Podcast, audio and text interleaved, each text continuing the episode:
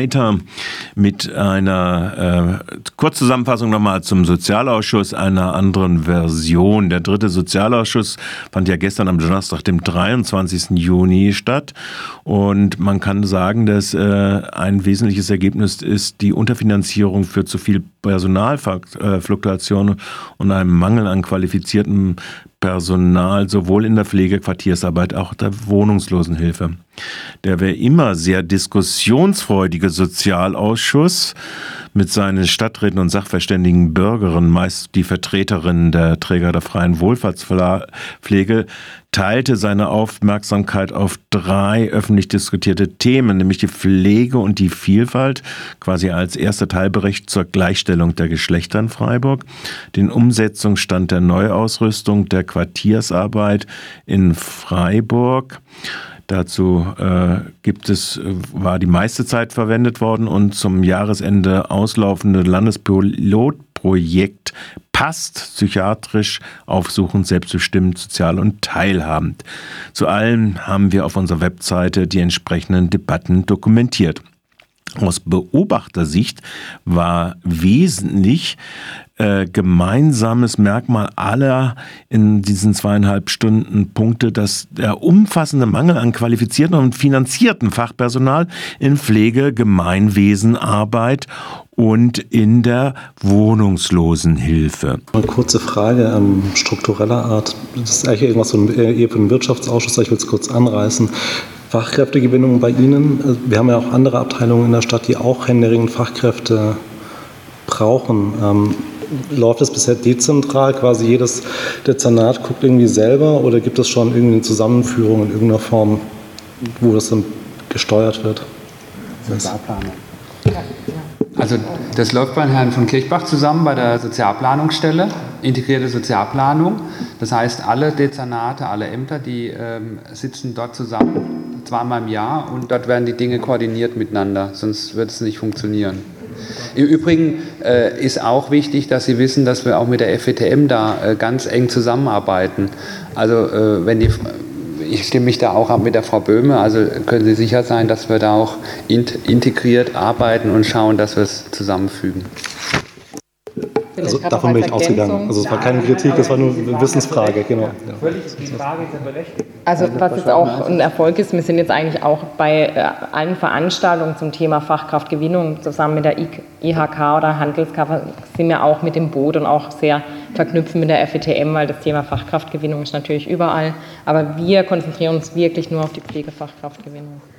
Gut, also vielen Dank. Da können wir das Thema äh, verlassen äh, für heute. Quartiersarbeit sind wir chronisch und strukturell unterfinanziert. Wir sind einfach in diesem Bereich, wo wir jährlich 3000 Euro pro Vollzeitstelle einfach zuschießen müssen, weil es gar keine andere Möglichkeit gibt. Das können wir vielleicht noch zwei, drei Jahre machen, äh, aber dann ist das Ende der Fahnenstange erreicht.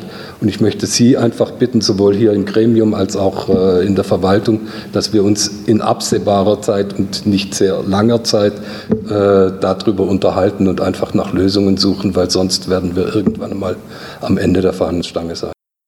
Das war nochmal ein sachverständiger Bürger, einer dieser Träger in der Gemeinwesenarbeit.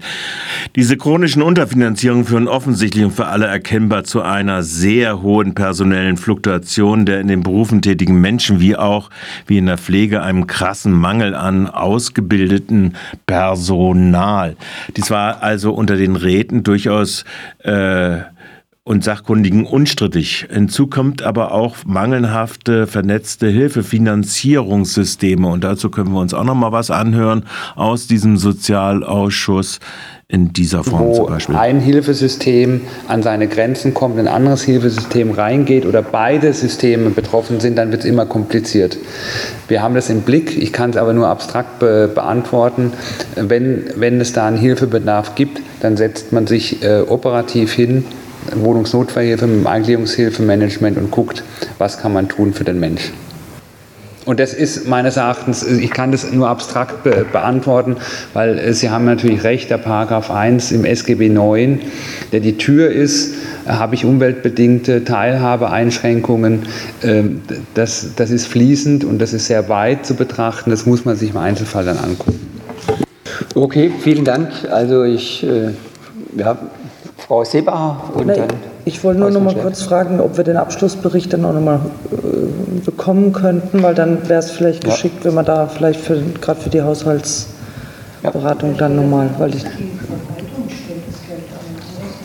Also die Verwaltung hat es eingestellt und jetzt muss natürlich... Aber, aber der Finanzdezernent kann es trotzdem rausschmeißen, weil es, ja, es ist ja so, wir hatten es ja bisher eingestellt als Ausgabe, aber hatten es als Einnahme wieder refinanziert und es fehlen die Einnahmen, insofern ist die, Den Abschlussbericht des KVS, der ist ja redigiert. Wir können ihn über die Fraktionsbüros zur Verfügung, zur Verfügung stellen, wenn er da ist, wenn das, wenn das Ihr Gerne. Einverständnis findet. gute Anregung. Ja. Frau Riesmann-Schleib? Äh, Ja, ich wollte mal kurz auf die Frage von Herrn Katrein eingehen. Ich denke, das ist eine lange Diskussion. Es war schon beim alten, äh, bei der alten Eingliederungshilfe, da war es ja viel extremer, die Kriterien. Da musste man ja einen Wohnsitz haben, um EGH-Leistungen zu bekommen, also angemeldet sein. Äh, natürlich denke ich auch, dass das SGB IX da andere Türen nochmal öffnen könnte. Ähm, da ist ja eher die Finanzierungsfrage, denke ich mal. Wer finanziert? Läuft es über Projektzuschüsse oder läuft es über Einzelfallhilfen? Äh, also ich würde es jetzt nicht völlig ausschließen, dass das SGB IX da keine Möglichkeiten bietet, aber nichtsdestotrotz brauche ich ja das Angebot. Also ich habe zwei Dinge. Es ist einmal das Angebot das andere ist die Finanzierung, denke ich. Aber es ist eine sehr wichtige Frage, wie sind die Zugangswege zur Eingliederungshilfe? Das finde ich schon gerade für Menschen mit psychischer Erkrankung und mehrfachen Problemen. Die EGH, da manchmal kann sie sehr hoch besteckt sein, was nicht sein sollte. Ja. Gut. Ja, ein Satz, Herr Heidemann, dazu. Sie haben ja auch ähm, mitgekriegt, ähm, dass wir die Hilfe nach 67 auch dazu nutzen, um ähm, die Lebensbedingungen in den ähm, Wohnheimen deutlich zu verbessern, so wie wir jetzt wirklich ähm, für jeden Wohnheimplatz ähm, und vor allen Dingen für diesen Bereich der Personen mit Multiproblemlagen ähm, zugehende Sozialarbeit, ähm, Sozialdienst auch eingestellt hat. Soweit unser Bericht, Kurzbericht aus dem, äh, ein kürzerer Bericht aus dem Sozialausschuss gestern. Äh, wer sich vertiefen will in diese Angelegenheiten, der hat die Gelegenheit dazu,